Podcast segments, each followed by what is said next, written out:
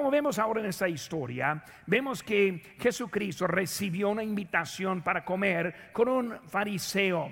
Ese fariseo fue un, fariseo prominente, su nombre fue Simón y por eso él fue invitado y él aceptó esa invitación. Ahora está en la ciudad de Naín y Naín ahí cerca de, del mar de Galilea, vemos que en ese mismo lugar él resucitó a un hijo único de una mamá. También él dijo que eh, vemos que muchos discípulos estuvieron presentes con él en ese lugar. Vemos hermanos como él estuvo ahí presente y luego sanando y haciendo milagros allí antes de esta historia. Vemos que alguien le hizo una pregunta de algo interesante. Vemos aquí en versículo número 18. Lucas 7, 18 dice, los discípulos de Juan le dieron las nuevas de todas estas cosas y llamó Juan a dos de sus discípulos y los envió a Jesús para preguntarle, ¿eres tú el que había de venir o esperaremos a otro? Cuando pues los hombres vinieron a él, dijeron, Juan el Bautista nos ha enviado a ti para preguntarte, ¿eres tú el que había de venir? O esperaremos a otro?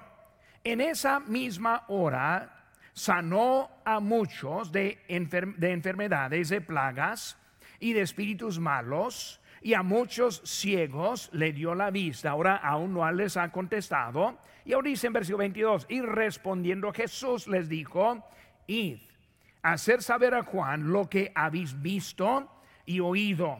Los ciegos ven, los cojos andan, los leprosos son limpiados, los sordos oyen, los muertos son resucitados y a los pobres es anunciado el Evangelio. Simplemente Jesucristo está diciendo, no escucha lo que te digo, sino mira lo que hago y de eso encuentras el testimonio. Ahora está dándonos algo para nosotros. Muchas veces tenemos las respuestas, tenemos las palabras adecuadas, pero lo que debe hacer, hermanos, es mostrar con la conducta de la vida. Porque está diciendo, ahora ve y dile lo que han visto. Bueno, nuestra vida debe coordinar también de lo que nosotros decimos que creemos. Por eso nuestra vida debe ser igual en eso. Ahora vemos en nuestra historia una mujer pecadora y luego fue a la comida para ungir los pies de Cristo. Vemos unas cosas de ella. Ella no fue invitada a la comida. Cuando vamos a hablar de una pecadora, lo que significa es que una, era una mujer este, prostituta. Pues vemos que fue ella quien llega. Ahora, no siendo invitada, invitado, vemos también que ella fue permitida.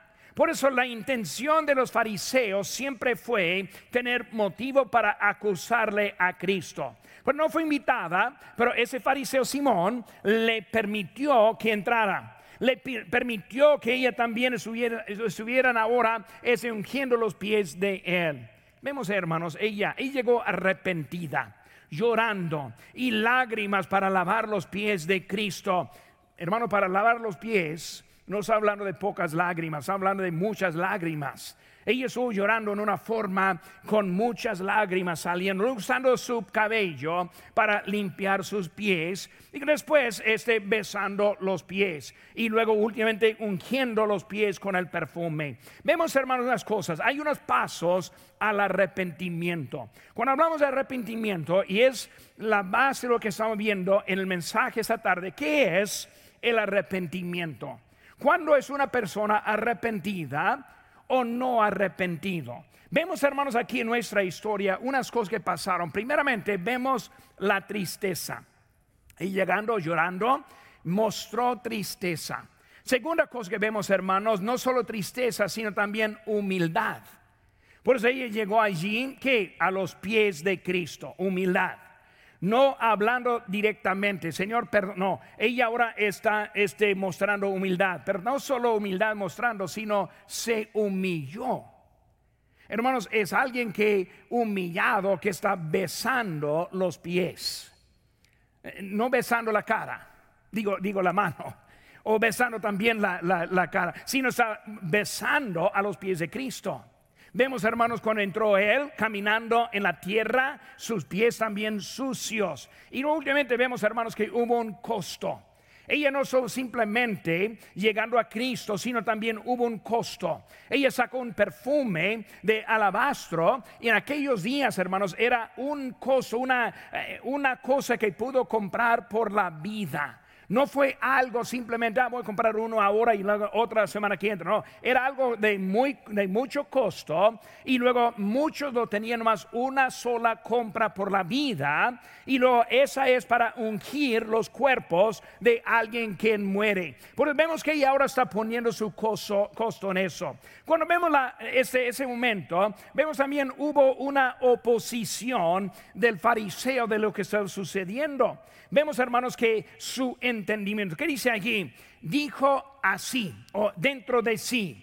¿Qué está diciendo? Él ni estuvo hablando, sino que él simplemente pensando, y ahora Cristo sabiendo lo que estuvo pensando. Está llegando allí condenando lo que estuvo pasando. Vemos, hermanos, que este, él fue, el entendimiento del corazón de él, este, como incrédulo, vemos unas cositas.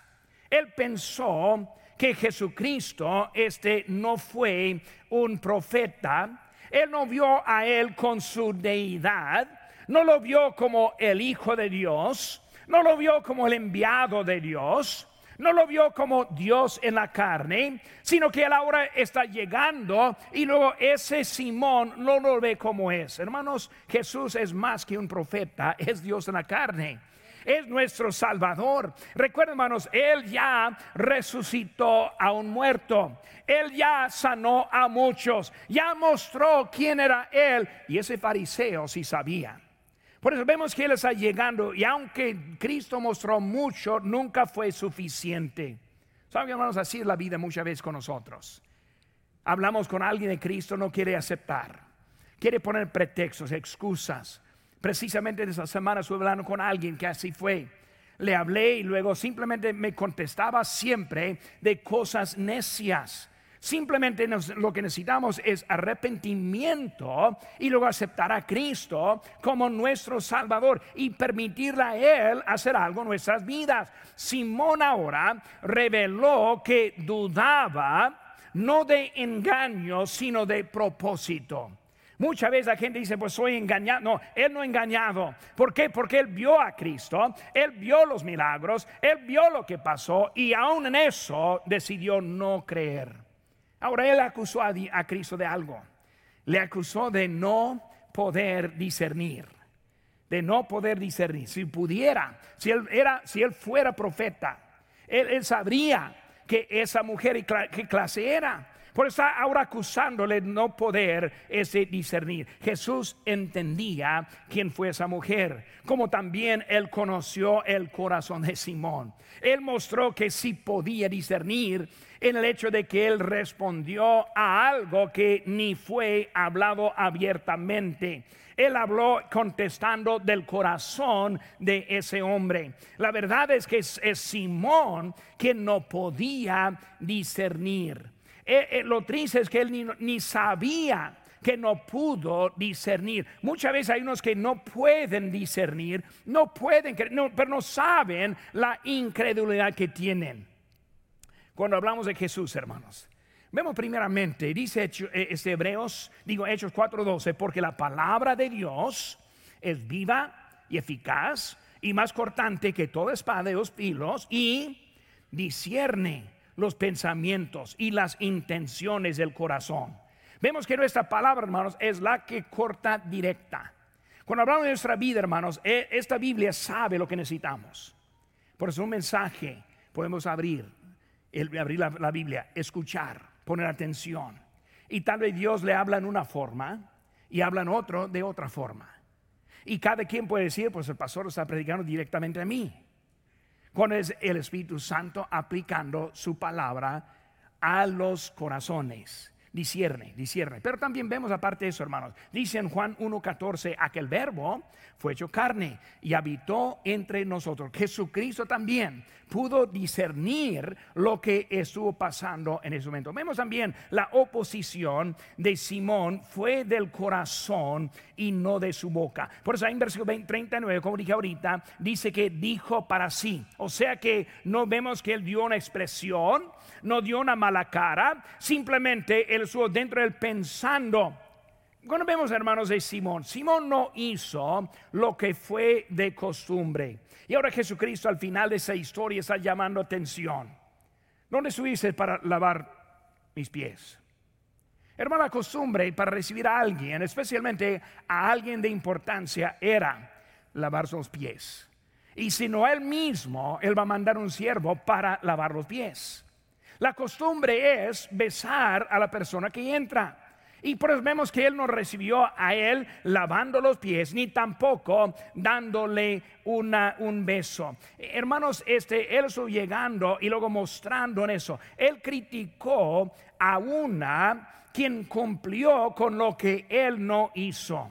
Y por eso ahora Jesucristo le va a reprender en una forma públicamente con esta parábola que estamos viendo. ¿Por qué es esta parábola? Vemos dos cositas de eso, hermano. Número uno, vemos que los dos deudores perdonados, los dos deudores perdonados. Saben, hermanos, hubo una diferencia de las deudas. Uno eh, debía 500 y el otro debía 50. La cantidad de denario, algunos dicen que es un trabajo de un día, hay otros que dicen que está mucho más que eso. Pero vamos a ponerlo por nuestra historia, simplemente el trabajo, el, salario de un día. Por eso uno debía 500 denarios, o sea, 500 días de trabajo. Muy bien, como dos años en realidad de trabajo él estuvo debiendo y el otro 50, ni dos meses ahora de trabajo está debiendo el otro. Vemos que son dos cantidades muy diferentes, pero vemos también que este, ninguno, este, ninguno pudo pagar su cantidad. Por eso, hermanos, 500 o 50 en realidades eran iguales en el hecho de que no podían pagar. En realidad, hermanos, el castigo fue igual para los dos. Si no puede pagarlo, no lo puede pagar. Un ejemplo, si uno no puede hacer sus pagos en su carro, sea un carro de 5 mil que debe o un carro de 50 mil que debe, este, si no lo puede pagar, lo va a recoger. Por eso es igual, ni modo la cantidad. Y así estamos viendo en nuestro eso. Vemos, hermano, que los dos fueron perdonados en su totalidad. Ninguno merecía el perdón. Perdón, hermano, significa que no sufriría el castigo. Por eso, hermanos, este está haciendo la pregunta a Simón. Simón, ahora, de los dos, ¿cuál amaría más al acreedor? Pues la contestación fue que el que debía más. Y Cristo le dijo que es la verdad lo que dijo y él lo juzgó correctamente. Hermanos, él quiere mostrar algo importante de la vida de aquella pecadora que estuvo ahí llegando. Por eso Jesús ahora está viendo y reprendiendo la actitud hacia a esa mujer pecadora. Simón le invitó a Cristo, pero ni tuvo respeto al mismo Salvador. Y por eso la meta de Simón fue para acusarle y mostró, este Simón mostró su condición de su propio corazón. La condición en que él estuvo ahí y la condición de la mujer fue una, condición muy diferente. Bueno, vemos hermanos en esta historia y vamos a aplicar algunas verdades eh, aprendiendo acerca del arrepentimiento somos pecadores. Todos somos pecadores. No hay ninguno que no es. Por eso todos tenemos el mismo problema. En esta semana vamos a pecar. Mal pensamiento. Mala manera para responder. Su esposa le pregunta algo y le molesta y le contesta luego, y muy fuerte en una forma que no debe. Hermano, hay mucha forma en que podemos estar pecando el que hace, el que, sabe, el que sabe hacer bien y no lo hace, le es pecado. Pues vemos, hermanos, que el pecado existe y existirá en esta semana. Por eso, hermanos, sea pecado mucho o sea pecado poco, andamos en la misma condición. Y la realidad es que nunca ninguno podemos pagar la deuda de ese pecado. Pero hablaron esta semana, entrando en la semana, ¿qué es lo que necesitamos, hermano? Necesitamos arrepentimiento. Necesitamos arrepentimiento. Por eso, cuando hablamos de eso, hermano, vamos a estar viendo un poco y aprender de eso. Primera cosa, hermano, vemos que se inclinó a los pies de Jesús llorando. Aquí estamos en versículo número 38, hablando de ella llegando y llorando. Porque cuando hablamos, hermanos, vemos ahora primeramente la tristeza. Porque cuando hablamos, hermanos, de nuestro pecado, primera cosa es tristeza. Por eso, si pasa día tras día, tras día, semana tras semana, tras semana, mes tras mes tras mes, no reconociendo el pecado que comete, que le falta primeramente, le falta tristeza. Hasta que empieza a reconocer el pecado que comete, ni puede llegar al nivel de arrepentimiento. Pues yo digo muchas veces, hermano, como cristiano debemos diariamente confesar pecados a nuestro Dios. Debe tener un tiempo en que esté orando con el Señor, Señor, perdóname. En ese día no testifiqué como debería de testificar. Señor, en ese día no hizo eso, hice esto. Y luego necesitamos arreglar cuentas con Él. Pero si, no, si ni sabemos cuáles son, no lo podemos arrepentir, no lo podemos arreglar con Dios. Y por eso, hermanos, nosotros empezamos a tener una vida muy, dura con nuestro Señor, porque nosotros no andamos arrepentidos. Diferencia entre esta mujer y este fariseo. El fariseo pensó, yo estoy bien. Y él mirando a la mujer se sintió aún más bien. Y muchas veces nosotros pensamos, pues aquí estamos, no somos drogadictos, no andamos en pecados muy duros, muy feos, y por eso estoy bien. Es la actitud del fariseo, es la actitud del no arrepentido. Pero la primera cosa que vemos es que llegó llorando, llorando. hermanos, ella fue, tuvo un corazón arrepentido, y reconoció su pecado. Fue una pecadora y lo sabía lo sabía. Cuando hablen de alguien que está en vicios, alguien que está haciendo este pecado muy grandes, se, sí sabe. No necesito decir fuerte que es un pecador, ya sabe que es un pecador. Muchas veces con niños batalla poquito. Pregunto al niño, ¿es un pecador? No, no soy pecador. ¿Nunca has pecado? No, nunca he pecado. ¿Por qué? Porque no, no mató a nadie en esta semana. Porque piensa que yo estoy bien.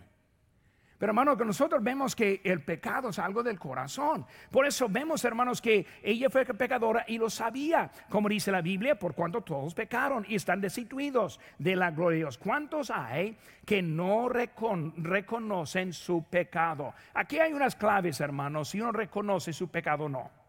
Cuando empieza a pedir a Dios, perdóname por mis errores, es una clave que no sabe lo que es el pecado. Usamos la palabra error y suena mucho mejor que pecado. Error significa como que quise ser bien, pero no lo hice. Cuando en realidad, hermanos, pecó porque quiso pecar. No fue un error. Pero cuando empieza a hablar de esta forma y orar ese, pidiendo perdón por sus errores, es una forma. Equivocaciones. Oh, me equivoqué. No, no se equivocó. Su corazón está duro, está lleno de pecado está demostrando lo que tiene. Ese, eh, Cristo está diciendo, ella es pecadora, también, fariseo Simón, tú eres pecador. Está mostrando la diferencia entre los dos que estuvo allí. Por eso, equivocaciones, otra palabra que usa, una falta, una falta. Ah, me faltó, tengo una falta. No, no tiene una falta, hermanos, no tiene equivocación, eh, no es un error, es pecado. Negro, no hay pecados blancos. Ah, nomás una mentira blanca, no existe. Mentira es pecado. Quiero decir, hermanos, es igual con Dios que matar. Su pecado es simplemente contar una mentira, es suficiente para llevarle al infierno. Es el pecado. Pero muchos no reconocen eso. Muchos piensan, ah, yo estoy bien. Pues yo no, no estoy matando a nadie, ni estoy planeando matar a alguien. Yo no estoy en adulterio, ni estoy planeando. Yo no soy en eso que el otro. y por eso pensamos, pues yo estoy bien. Con realidad hay pecado que está en el corazón. Si no hay tristeza, no va a empezar con el arrepentimiento. Hermanos, este, cuando hablamos de hermanos en eso, son Cada término que dije ahorita significa que no fue de intención. Hermanos, el primer paso es reconocer los pecados. ¿Cuántos hay que nunca confiesan sus pecados? Dice la Biblia, si confesamos nuestros pecados, Él es fiel y justo para perdonar nuestros pecados y limpiarnos de toda maldad. Ahora, cuando aceptamos a Cristo, Él nos perdona de los pecados. Él nos limpia. Él nos da la vida eterna. Ahora, el pecado no puede separarnos de lo que es nuestro estado con Cristo. Nosotros estamos bien en Él. Pero nuestra comunión es algo diferente. Nuestro pecado ofende a Dios. Ofende a Cristo, quien pagó por sus pecados. Por eso hay que confesar para limpiar, para restaurar esa comunión, para tener el corazón limpio. Por eso, hermanos, hay muchos que ni asisten en la iglesia porque están tan lejos de Dios que ni saben que están mal. Hay unos que entran pero no escuchan. ¿Alguien que está dormido? Dale un codo, algo, ¿verdad? Porque está dormido no está escuchando.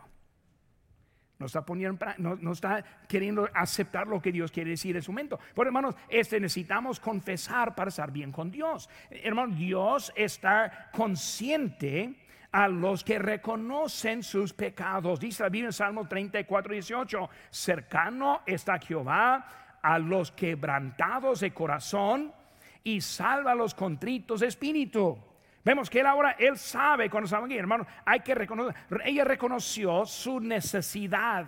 Hermanos, es muy importante aquí, hermanos, en que cuando nosotros reconocemos la necesidad, ella no fue a la religión, ella no fue al templo, ella no fue a un representante, ella no fue a un fariseo, un sacerdote, no, a un confesional, sino que ella fue directo a Jesucristo. Porque cuando quiso arreglarse, fue con él para arreglarse, hermano. Su forma inclinada delante de Jesús. 1 Pedro 5:5 dice, revestidos de humildad, porque Dios resiste a los soberbios y da gracia a los humildes. Fariseo, Dios te resiste. Fariseo, Dios está en contra de ti. La mujer, la que estás condenando, ella está encontrando el perdón, pero tú no. ¿Por qué? Porque su corazón está mal en eso. Por eso, hermanos, vemos a otra cosa. Su corazón arrogante. Hermanos, arrepentimiento verdadero comienza con una actitud humilde delante de Jesucristo. Pero vemos con él, Simón el fariseo fue un hombre arrogante. Él quiso encontrar falta con Jesús en vez de reconocer su propia falta. Él invitó a Cristo a cenar simplemente para buscar falta, para buscar algo en contra. Eh, vino para examinar. Hasta aquí en nuestra iglesia hemos tenido algunos que han venido simplemente para examinar y luego a ver si pueden encontrar una falta, un error, un problema. Y así andan así, en vez de recibir, vienen por otro motivo. Hermanos, nunca duran por mucho. Si no estamos recibiendo, no vamos a durar por mucho tiempo. Por eso la actitud, hermano, muy común con ellos. Busquen conmigo, hermanos. Ahora estamos en Lucas, capítulo 18, poco más adelante en la Biblia, capítulo 18, versículo 10. Vemos también, hermano, lo que está diciendo aquí. Dice que dos hombres, Lucas 18, 10, dos hombres subieron al templo a orar. Uno era fariseo, el otro publicano. El fariseo puesto en pie oraba consigo mismo de esta manera. Primero dice consigo mismo. Estuvo orando a él, no a Dios, consigo mismo. Y luego dice, Dios te doy gracias, porque no soy como los otros hombres, ladrones, injustos, adúlteros, ni aun como este publicano. Hay unos veces la semana, doy diezmos de todo lo que gano, mas el publicano publicano, estando lejos, no quería ni, aún alzar los ojos al cielo, sino que se golpeaba el, el pecho diciendo, Dios se propició, propicio a mí, pecador. Os digo que ese descendió de su casa justificado antes que el otro. Por eso vemos, hermanos, que los, los fariseos, bien elocuentes, fariseos bien correctos, bien rectos, fariseos la apariencia pero su corazón muy lejos del Señor. Segunda cosa, hermanos, este, vemos que lavó sus pies con sus lágrimas. Por primera cosa que vemos, hermanos, es que llegó con lágrimas, significa la tristeza. Por hermano, si nosotros, usted y yo, no tenemos tristeza de los pecados que cometemos, ni podemos estar en camino del arrepentimiento. Comienza con tristeza, sigue con la humildad. Vemos, hermanos, que lavó sus pies con lágrimas. Vemos la humildad, un espíritu humilde. Mostró, hermanos, su, este, eh, su habilidad, no, no teniendo, este, no tenemos habilidad delante de Dios. Mostró que simplemente quiso hacer lo que podía para Dios. Isaías 64, 6 dice: Si bien todos nosotros somos como suciedad, y toda nuestra justicia como trapo de inmundicia. Lo mejor que podemos ofrecer a Dios no vale por nada. Ah, yo asisto a todos los cultos. Qué bueno. Doy mi diezmo. Qué bueno. A ofrenda un misionero. Qué bueno. Mi ofrenda de los soldados de Gedeón. Voy aquí enseguida. Ah, qué bueno. Estoy dando para el pastor Chao. Qué bueno. No vale nada no nos ayuda nada. Entonces, ¿por qué damos? ¿Por qué servimos? Si mi servicio no me ayuda, ¿por qué estoy haciéndolo?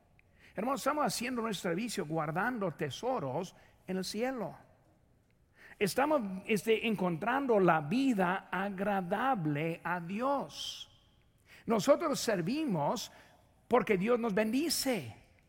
Y desde que nos bendice queremos mostrar las gracias a nuestro Dios. No para merecer algo de Él, sino para cumplir con Él. Por eso el corazón es muy diferente cuando nosotros estamos viviendo ese sacrificio. Es nuestro gozo. 1 Corintios 12, 9 dice, y me ha dicho, bástate mi gracia porque mi poder se perfecciona en la debilidad. Por tanto, de buena gana me gloriaré más bien en mis debilidades para que repose sobre mí el poder de Cristo. Si quiere que Dios le use, primeramente hay que poner al lado su habilidad y simplemente servir a Dios con lo que Él nos ha dado. Cualquier cosa, hermanos, que podemos hacer viene de la gracia de Dios en nuestra vida. Si asistimos es por la gracia de Dios. Si ofrendamos es por la gracia de Dios. Si obedecemos es por la gracia de Dios. Dios nos ha permitido, hermanos, no todos no tienen la oportunidad que nosotros tenemos. Y muchas veces los que estamos somos de aquí ni sabemos lo que tenemos. Vemos muy fácil perder un culto. Cuando hay en todo el mundo los que se cambiaría con cualquiera de ustedes en un minuto al otro? Y estarían fieles con todo. Pero nosotros ya estamos acostumbrados. Vamos bien, pensamos que estamos bien cuando Dios está haciendo algo en nosotros. Eh, hermanos, este mostró la disposición. E, este, cuando hasta lo más, eh, la cosa más degradante, las lágrimas, el cabello a los pies, ella no se consideró a ella misma en nada no pensó qué van a pensar los demás. No pensando mi cabello. Hermano, el cabello de una mujer es algo importante. Eh, no, no van a, atrapear el piso con su cabello. No lo va a hacer. Eh, lo cuida. ¿Por qué? Porque pues quiere que, que esté bonito. Ella no pensó en nada en ese momento, sino obedecer y sacrificarse a Dios.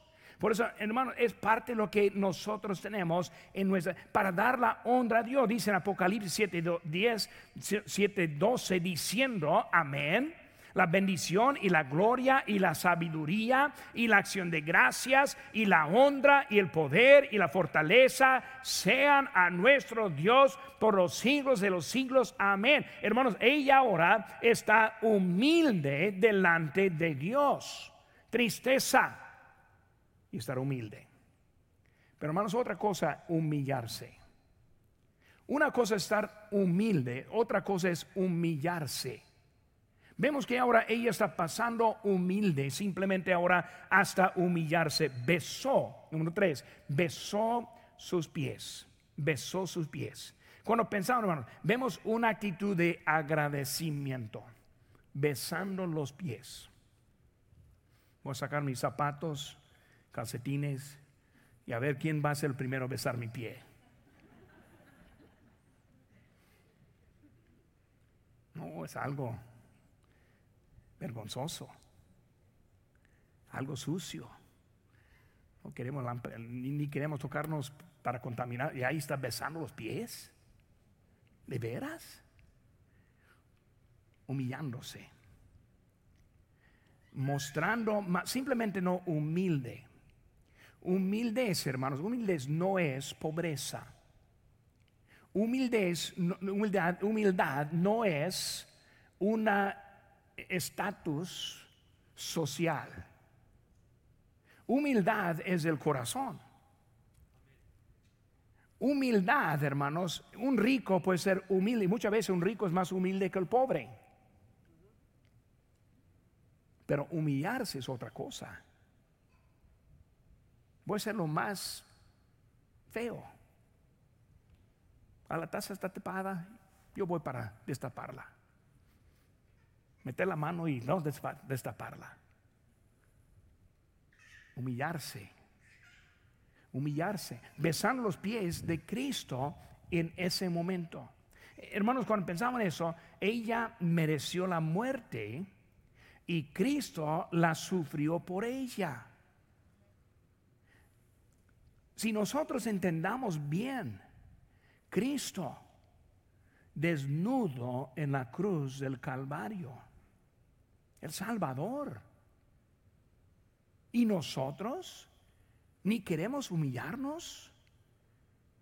Cristo sufrió el rechazo de todos, golpeado, escupido, corona espinos, crucificado, con los malhechores, nunca haciendo nada mal y batallamos para humillarnos delante de nuestro Señor. Nos da vergüenza en el trabajo hablar de Cristo. Nos da vergüenza llevar la Biblia, cargarla. Nos da vergüenza vivir la vida recta para que otros reconozcan que es un creyente. Pero nosotros queremos humillarnos entendiendo quién fue Cristo quien Él que pagó por todo. La gratitud que Él salvará a una pecadora. Esta mujer merece la, muerte ya. Merece el infierno ya. Pero hermano, con sus pecados blancos, merece lo mismo. Pero no lo reconocemos. Tristeza, humildad humillarse, humillarse. Cosas difíciles para obedecer a Cristo. Cosas que no queremos hacer. Humillarse, hermanos, es la actitud y la conducta y las obras que nosotros hacemos humillándonos delante de Dios. Es una actitud, hermanos, de, eh, del amor. Er, es, una, actitud de, amor. Es una gratitud, hermanos, que salva, dice la Biblia en 2 Corintios 9, 15. Gracias a Dios por su don inefable. Hermanos, este elimina el orgullo, elimina el egoísmo y lo da una actitud del amor hacia Cristo. Por eso, hermanos, ella se inclinó a los pies de Jesús llorando. Lavó los pies con sus lágrimas, besó sus pies. Número cuatro, hermanos. Ungió sus pies, sus pies con el perfume. Número cuatro, el costo. Tristeza, humilde, humillarse y ahora el costo. Ahora es cuando llega duro. ¿Me va a costar? ¿Cuánto me va a costar? Hace una semana nosotros vimos un domingo de servicio. ¿Cuánto me cuesta? No te digo. ¿Qué tengo que hacer? No te digo. Compromete y va a, va a aprender. Cristo quiere nuestro servicio con costo. Y entre el ministerio, este próximo martes, digo, próximo marzo, voy a cumplir 40 años desde que entré en el servicio de tiempo completo. Me llamó a los 16 años de edad. ¿Qué va a dar? Nada de promesa. Nadie me dijo que algún día iba a llegar aquí en la casa de California. Nadie me dijo que iba a tener una iglesia en los mochis como dejé allá. Una como San Elisario, una como en Guerrero. Yo fui al campo esperando rechazo y la tuve. Llegando a Guerrero nadie quiso escuchar. Batallé un poquito. Está bien. Hermanos, nosotros necesitamos sacrificarnos entendiendo que hay un costo para servir a Dios. Servir a Dios es un privilegio, no es algo de ganancia. Y como yo he dicho muchas veces en el ministerio, para mí hace que tengo pena que me dan como misionero, iglesias dándome para ir al campo misión de veras. Yo debo estar pagando para ir.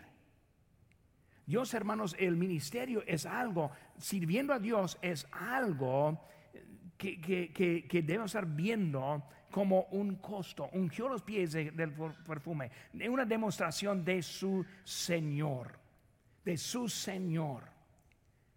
Dios Cristo es nuestro Señor. No solo el Salvador, sino Señor. Si nosotros no recibimos como el Señor, nunca vamos a llegar a la vida completa con Cristo. Hablando, hermanos, Él es el Señor, es el quien manda. Él es la cabeza. Él es la dedicación en nuestra vida.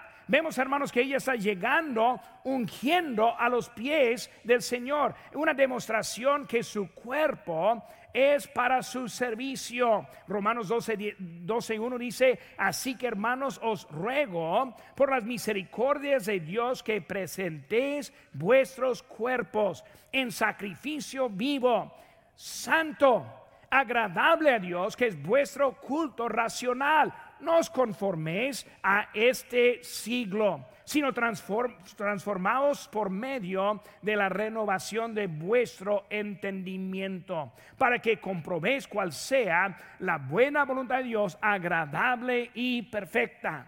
La vida arrepentida delante de Dios. Mi vida es diferente, mi cuerpo es diferente. Ahora quiero ser para tu servicio como tú decidas, Señor. Y Él sabe lo mejor para cada vida. Él sabe lo que le falta, Él sabe lo que necesita. Pero necesitamos una, una demostración, una demostración que su Salvador arrepentido nos pone en camino a la salvación. Ella quería que su vida fuera salvada. Su alma, pero también su cuerpo. Su vida en su totalidad. Arrepentimiento. Tristeza. Tristeza. Mi ánimo para usted, hermanos, en esta semana es cada día confesar sus pecados, cada día. Si necesita, márquele en su agenda. En la mañana, a las seis de la mañana, me arrodillo y voy a confesar mis pecados. O mejor todavía es antes de acostar. Confesar. Confesar, arreglar. Se ofendió a su esposa, pida perdón. No disculpas perdón. Aquí en el, lenguaje español tenemos unas palabras que no, no son buenas. Errores, disculpas. No, no es disculpa, perdón. Perdóname. arréglese. Va a descansar mejor. Va a ser más paz con su esposa o su esposo. Por eso, hermanos, cada mañana, cada día, tristeza, humilde, no merece nada. Dios te ha dado más que mereces. Humillarse.